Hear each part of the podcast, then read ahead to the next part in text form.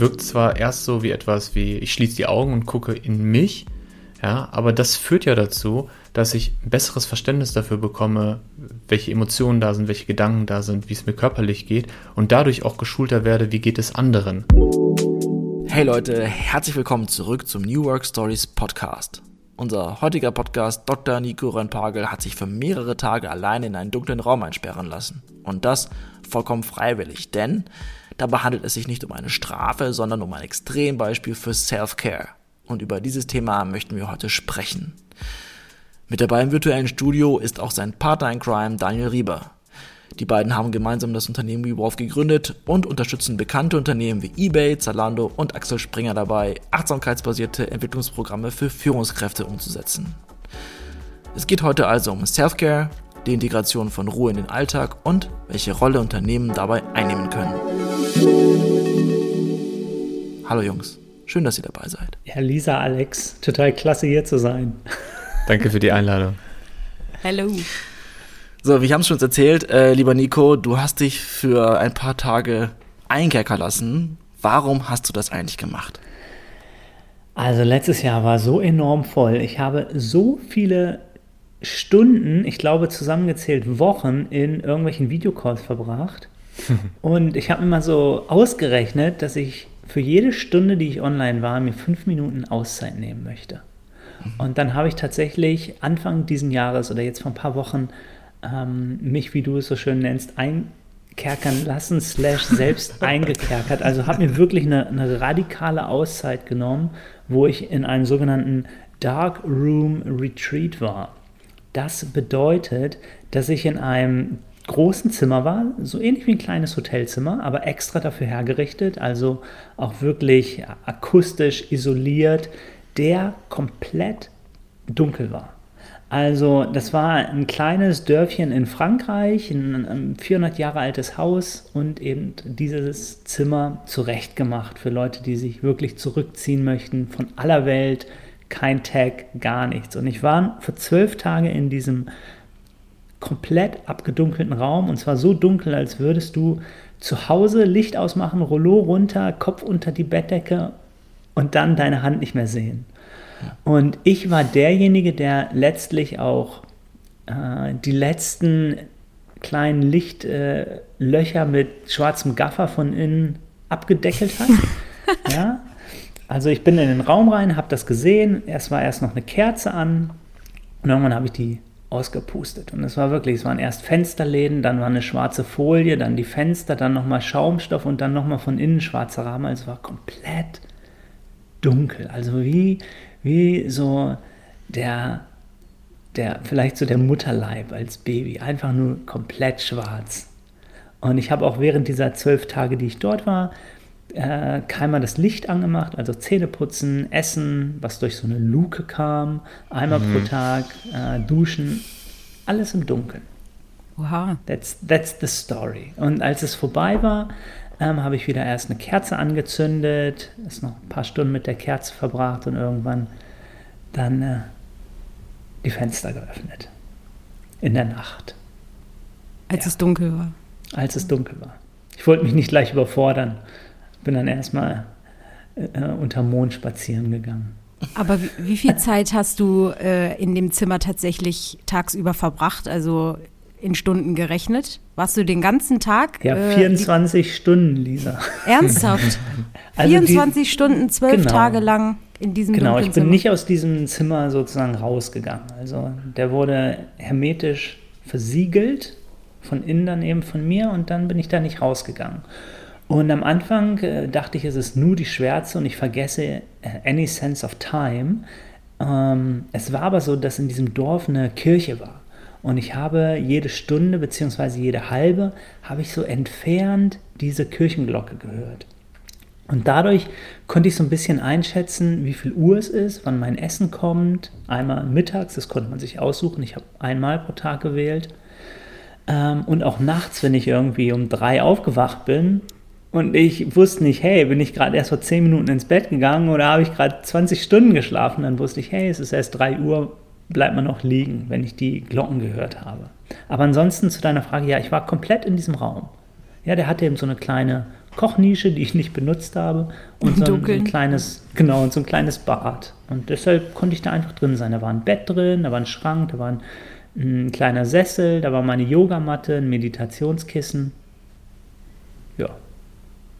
Wir haben doch jetzt gerade vorm Gespräch eine Mini-Meditation gemacht und dann hat Daniel gefragt, warum sind wir hier? Warum machen wir den Podcast? Warum bist du zwölf Tage lang im Dunkeln und bekommst nur einmal am Tag Essen? Wieso machst du das? Was passiert, dass man sich für so eine außergewöhnliche Erfahrung entscheidet?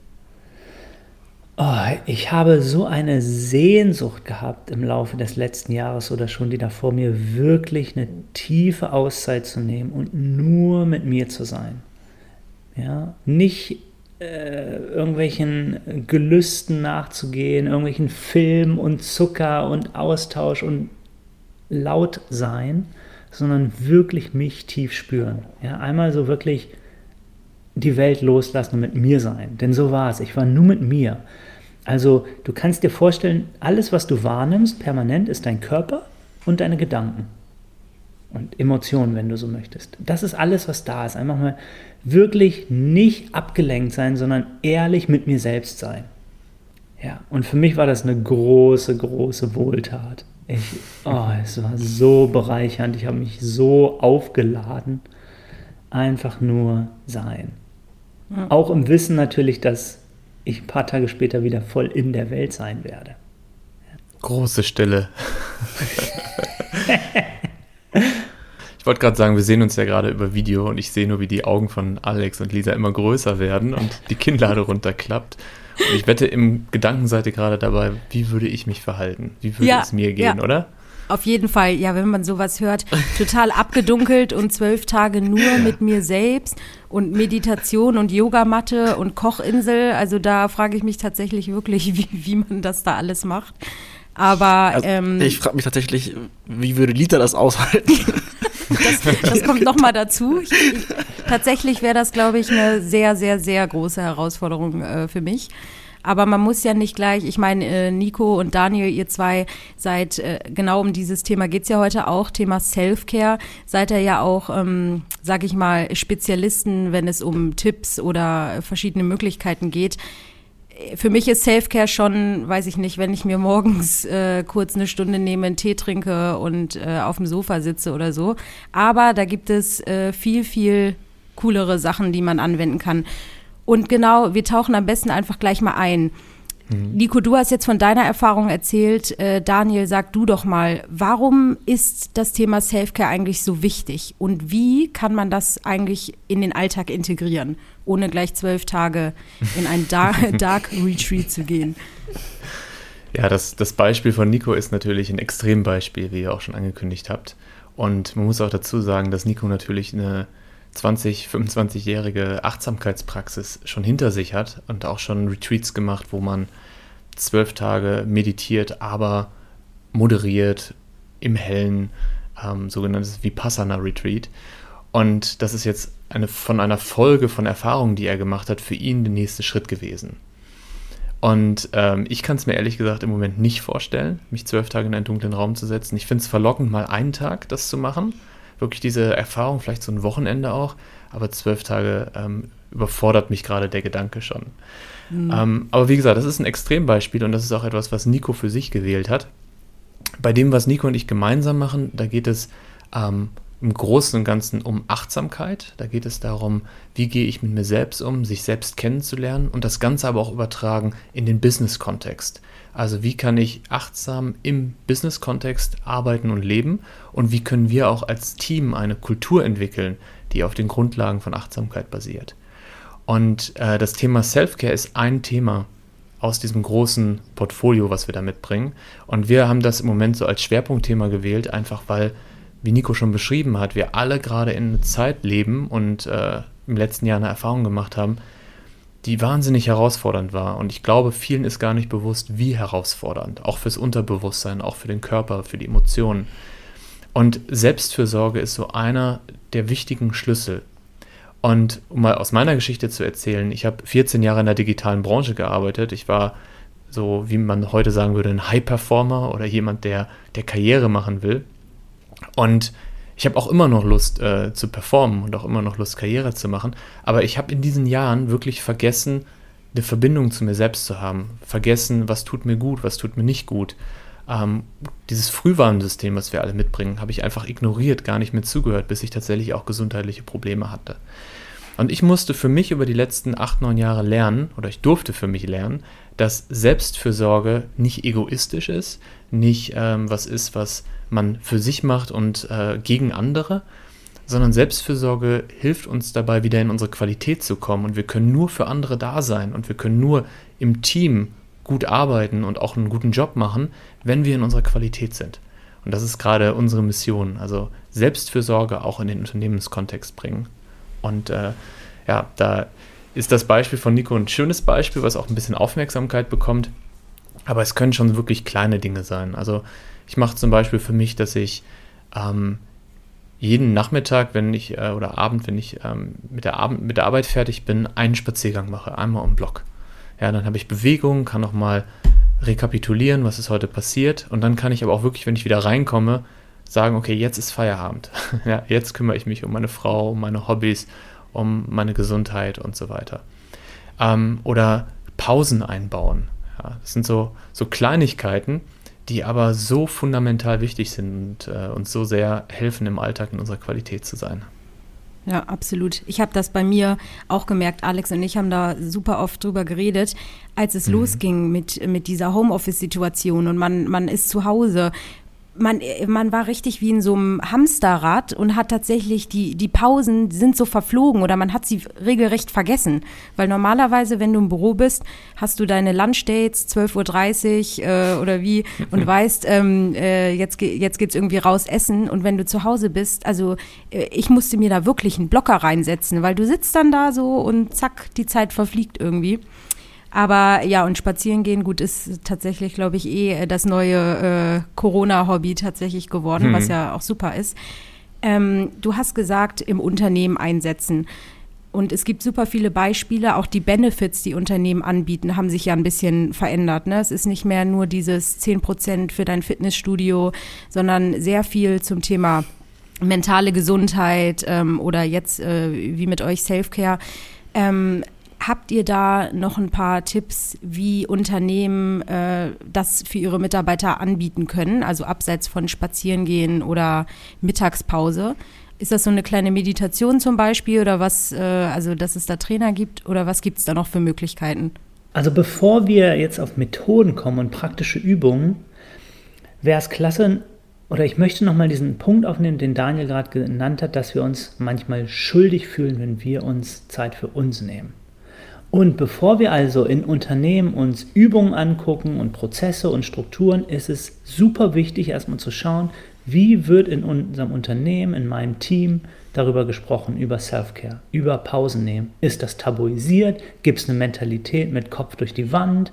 Um 21 Uhr bin ich noch erreichbar?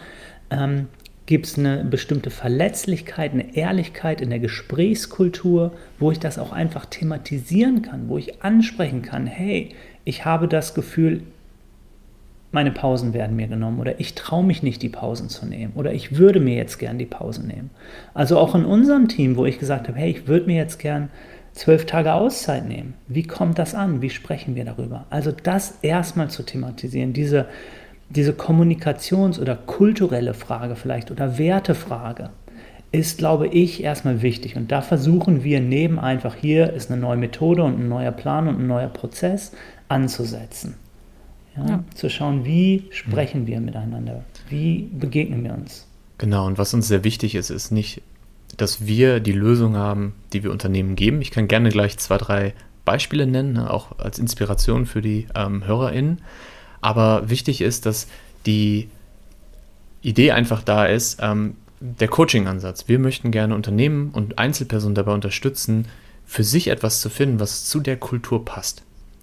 Ähm, das heißt, wenn wir mit Unternehmen arbeiten, wie zum Beispiel mit Zalando, mit Axel Springer, mit eBay, dann geht es meistens darum, dass wir über einen längeren Zeitraum, ähm, entweder beratend oder in einem Trainingsansatz, äh, mit den Teams arbeiten und sie dabei unterstützen, ihnen einmal so die Palette zeigen, was gibt es alles für Tools, was ist Achtsamkeit, was ist die Wissenschaft dahinter und dann aber in einem Gruppencoachingsprozess schauen, ähm, was sind Routinen, die für mich funktionieren.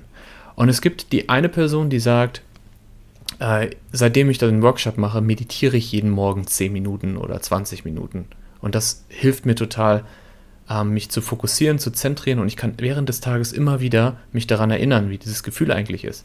Es gibt die andere Person, die sagt, ah, Meditation ist nichts für mich, Augen schließen fühlt sich irgendwie komisch an. Aber seitdem ich den Workshop mache, ähm, mache ich Dinge bewusster. Also zum Beispiel den Spaziergang mit dem Hund, bin ich wirklich mit dem Hund in der Natur, nehme die Dinge wahr, ähm, achte auf die frische Luft, auf die Gerüche des Waldes und so weiter.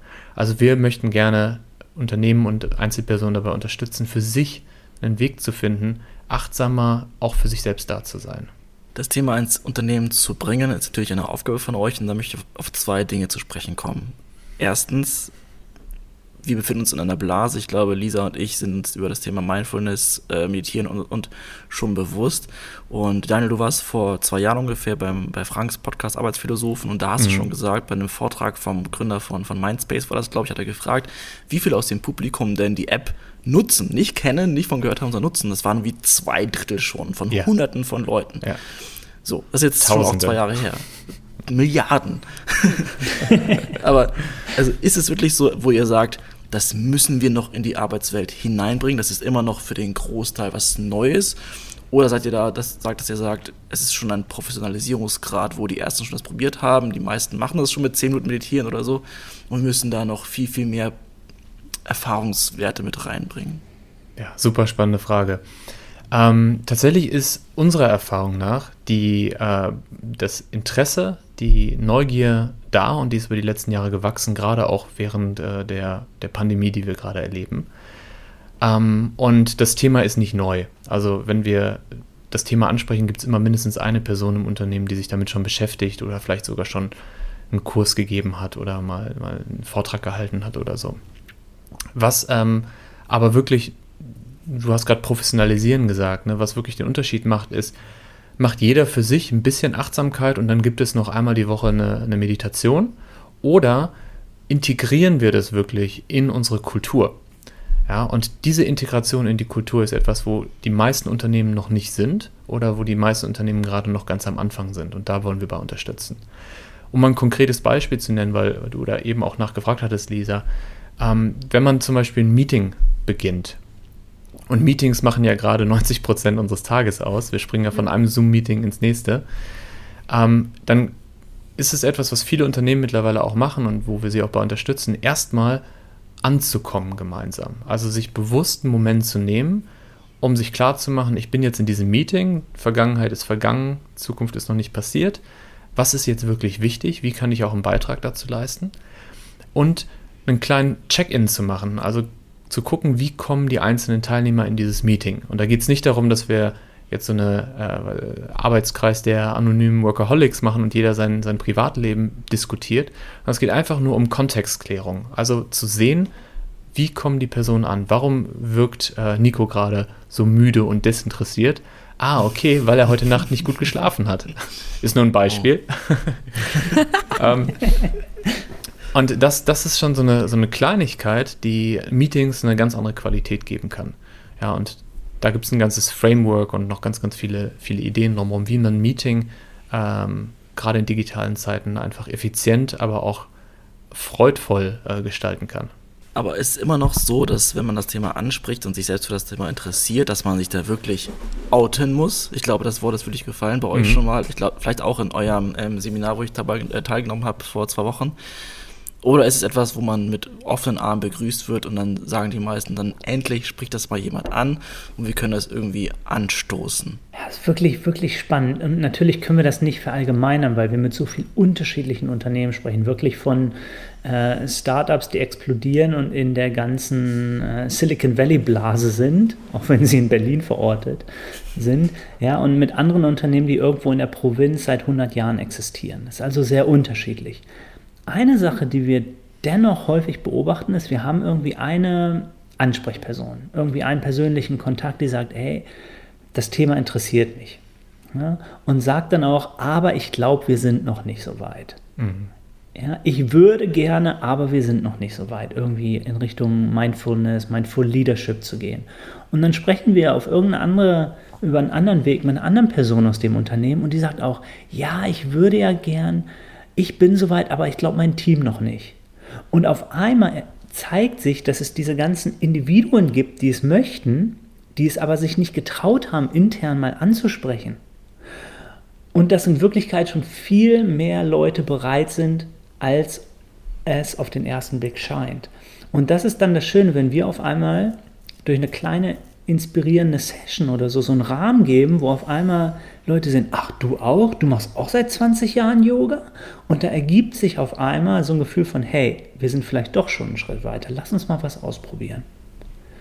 Ja, also auf der einen Seite ist das so, ein, so fringe und ein bisschen tabuisiert in manchen Unternehmen, wenn die nicht gleich äh, komplett jung und hip sind.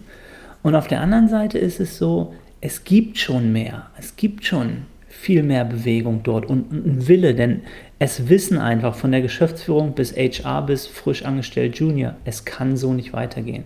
Wir brauchen neue Prozesse, wir brauchen andere Wege, wie wir uns begegnen in dieser digitalen Welt, um wirklich langfristig zu überleben, ja, als Menschen, als Unternehmen.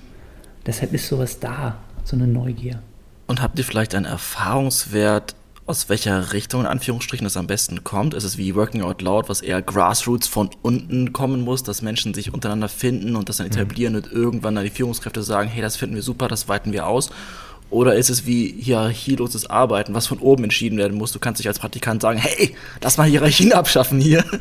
Habt ihr da ein Gefühl für, aus welcher Richtung das am besten funktioniert? Oder ist das wie du gerade gesagt hast, eher so an verschiedenen Stellen verbinden sich so die Punkte so ein bisschen. Es gibt tatsächlich die beiden Ansätze, die du gerade angesprochen hast, Bottom-up und Top-down und natürlich mhm. gibt es auch was dazwischen.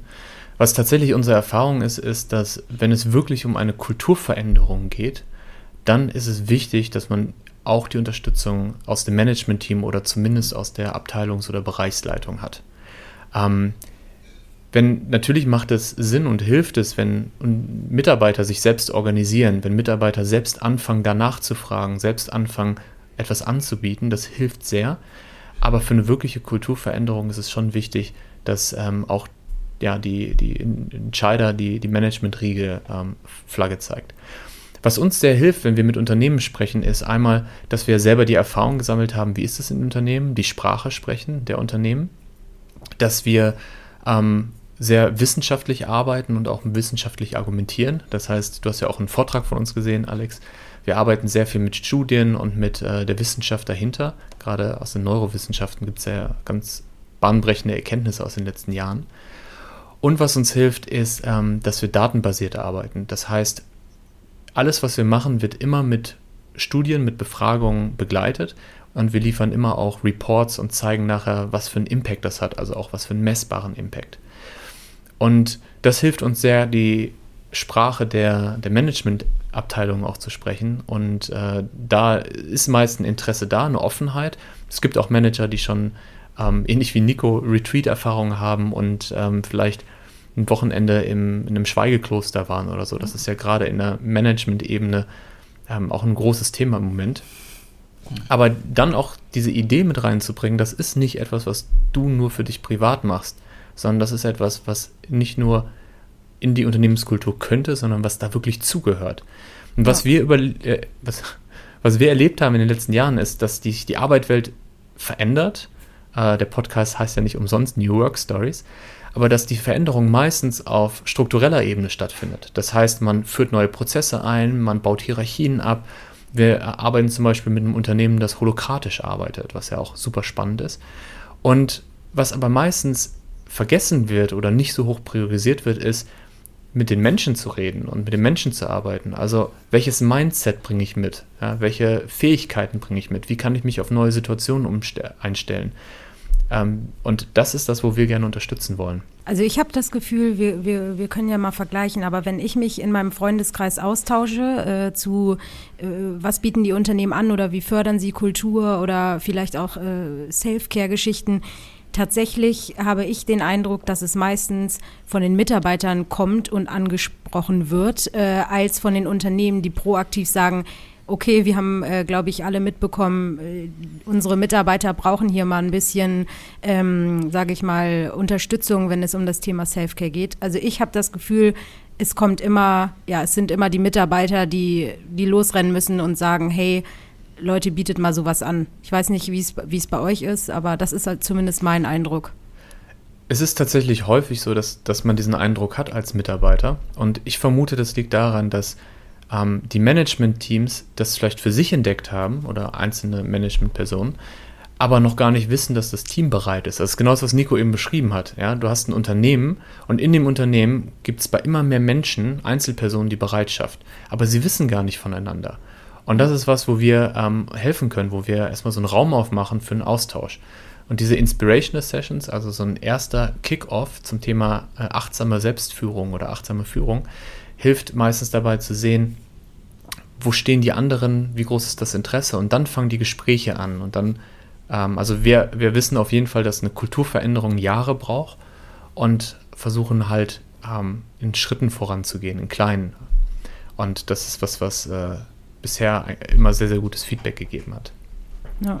Ja, aber auch für alle, die jetzt gerade zuhören, ne? wenn, wenn du in einem Unternehmen arbeitest, in dem Achtsamkeit noch kein Thema ist, also wir gehen immer von der Selbstwirksamkeit aus. Also was kann ich selber tun, um das Thema zu adressieren?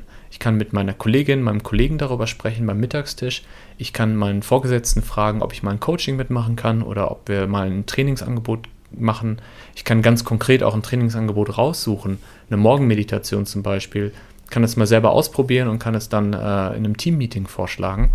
Und wirklich die Frage, so was kann ich in meinem Wirkungskreis machen? Ja. Ja, oder die Kommunikationstools nutzen. Ne? Also deswegen, wir sind ja auch ein Storytelling-Format, damit die Leute da draußen mal mitkriegen, was es eigentlich schon alles so Tolles gibt. Aber man könnte im Unternehmen, die meisten haben ja tatsächlich irgendwie ein Intranet oder irgendwelcher Form von interner Kommunikation, ähm, da seine persön äh, persönliche Geschichte quasi mal erzählen. Ne? Und zack, kriegen das alle mit und dann entsteht ja eine Diskussion. Aber naja, wir werden sehen. Ja. Das ja. ist das Schöne an der Zeit, die wir gerade erleben. Also es demokratisiert sich gerade und es gibt mehr Möglichkeiten. Alles ist im Wandel.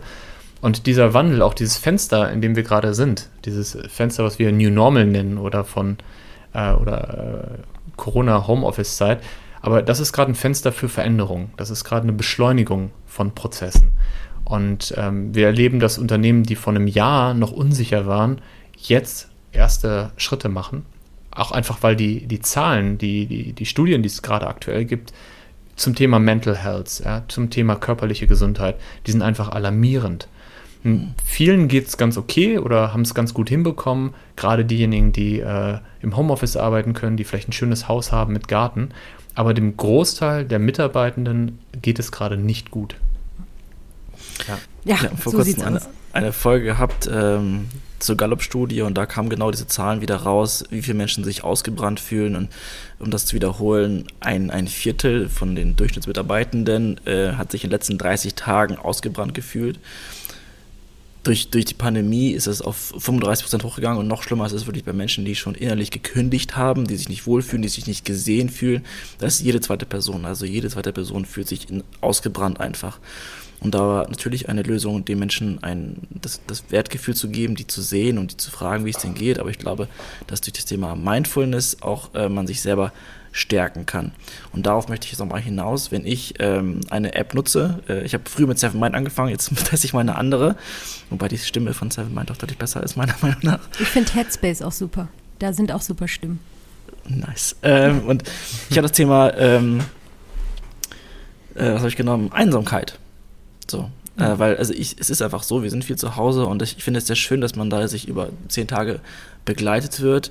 Und was ich da besonders toll finde bei dieser Mini-Meditation, die jetzt zehn Minuten dauert, ist, dass darauf aufmerksam ge äh, gemacht wird, dass es ähm, nicht immer um die Person selber geht, sondern man sich bewusst machen soll, welche Wirkung man durch auf andere Menschen hat. Und das finde ich ganz, ganz, ganz stark, weil ähm, wir eigentlich schon wissen, dass wir immer was, wenn es andere Menschen angeht, achtsamer sind, dass wir zu anderen Menschen oft netter sind als zu uns selbst. Ist das vielleicht eine Einflussschneise zu sagen, hey, macht das nicht für euch, sondern macht das eher fürs Team, für die Gemeinschaft? Ist das vielleicht ein, ein, eine Kommunikation, ein Pitch, in den man reingehen könnte oder tut? Ja, das ist total schön, wie du das sagst, Alex, weil das auch so ein bisschen Bewusstsein schürt, hey, ich bin nicht nur ich, sondern ich bin immer Teil von was Größerem. Und ich habe eine gewisse Verantwortung und ich habe eine Selbstwirksamkeit. Ja, wie ich mich verhalte, hat immer einen Ripple-Effekt auf die anderen, auf mein Team, die Organisation und dadurch gibt es so ein Gemeinschaftsgefühl, auch wenn wir das trainieren. Und in der Tat, es ist Training, es ist Übungssache. Also so ein Sense of Connection oder wie es im, im Kontext von Achtsamkeit auch häufig heißt, so Compassion, also Mitgefühl zu kultivieren für andere, ist Übungssache, wenn wir uns neurowissenschaftlich das mal anschauen. Es ist nicht einfach so, ja, ich habe die Fähigkeit, dass ich mich verbunden fühle, sondern es ist auch Übung. Also das zu kultivieren, zum Beispiel durch so eine, so eine kleine Übung oder zwischendurch abends eine Dankbarkeit zu machen. Hey, welche Leute aus meinem Team heute waren richtig klasse, wofür bin ich dankbar in meinem Unternehmen. Das fördert so ein Bewusstsein von, hey, wir sind alle in einem Boot. Ja. ja. ja. Auch eine Top-Idee, ja. Also für uns ist Achtsamkeit auch in erster Linie wirklich etwas, wo es ums Miteinander geht. Und es wirkt zwar erst so wie etwas wie, ich schließe die Augen und gucke in mich, ja, aber das führt ja dazu, dass ich ein besseres Verständnis dafür bekomme, welche Emotionen da sind, welche Gedanken da sind, wie es mir körperlich geht und dadurch auch geschulter werde, wie geht es anderen.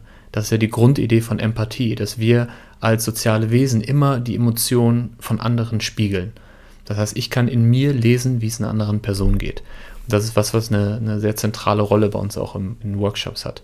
Und Alex, das, was du eben angesprochen hast mit der inneren Stimme, finde ich auch ein ganz wichtiges Thema, auch im Rahmen von äh, Self-Care.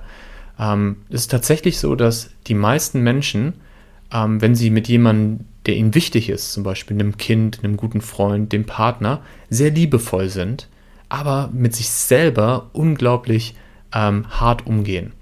Also wenn man mal auf diese innere Stimme achtet, du Idiot, hat schon wieder nicht geklappt, du kannst auch gar nichts. Ne? Das sind so innere Stimmen, die wir alle kennen.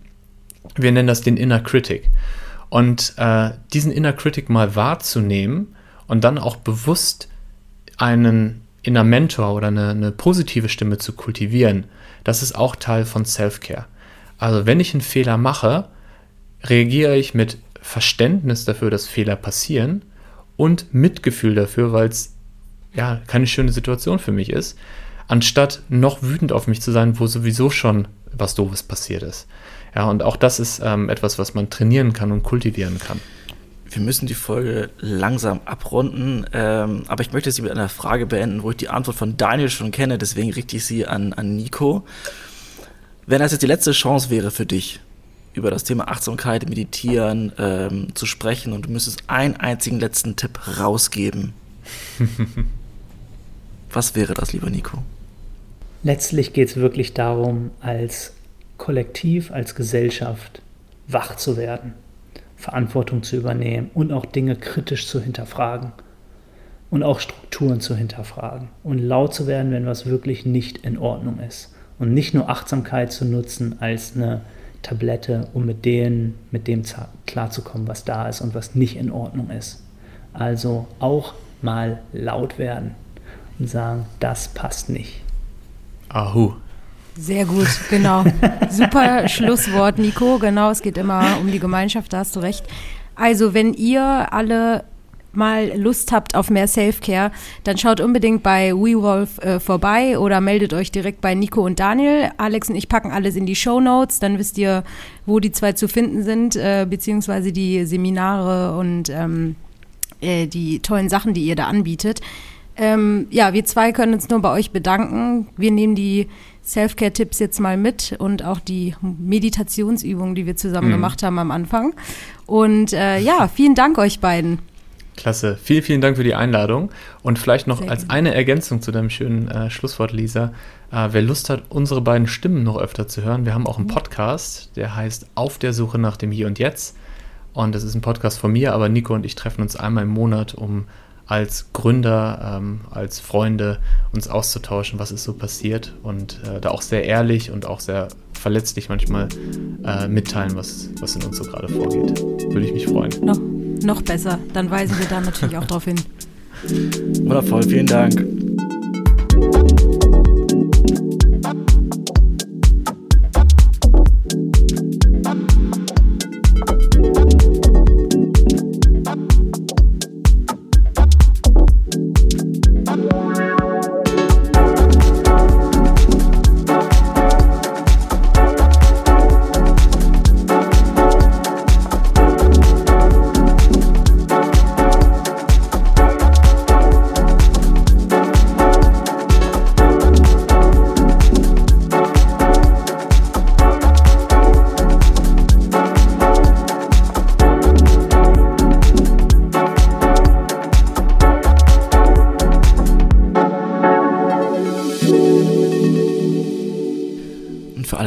Geblieben sind, Daniels Geheimtipp zum Schluss. Danke für die Chance. Was mir persönlich wichtig ist, ist für alle, die, die meditieren, die sich also wirklich hinsetzen ähm, und über einen längeren Zeitraum im Hier und Jetzt sind, ihre Gedanken beobachten und äh, bei ihrer Atmung sind. Was für mich wirklich ein großer Gamechanger war, war nicht nur die Idee, im Hier und Jetzt zu sein und zu beobachten, sondern auch die Haltung mir selbst gegenüber, wenn meine Gedanken abwandern. Das heißt, immer wenn meine Gedanken auf Wanderung gegangen sind, habe ich früher sie zurückgebracht und war richtig sauer. Das hat dann dazu geführt, dass ich am Ende einer Meditationssession so wutgeladen war. Und wir haben eben schon über die innere Stimme gesprochen. Die war bei mir sehr, sehr stark. Und jetzt mache ich jedes Mal so, wenn meine Gedanken abwandern, dass ich mir selber zulächle und glücklich darüber bin, dass es mir aufgefallen ist. Ja, und dann bringe ich es wieder zurück und bin wieder in der Konzentration. Und das, diese kleine Stellschraube hat für mich in der Meditation nochmal ja, ganz viel Qualität reingebracht.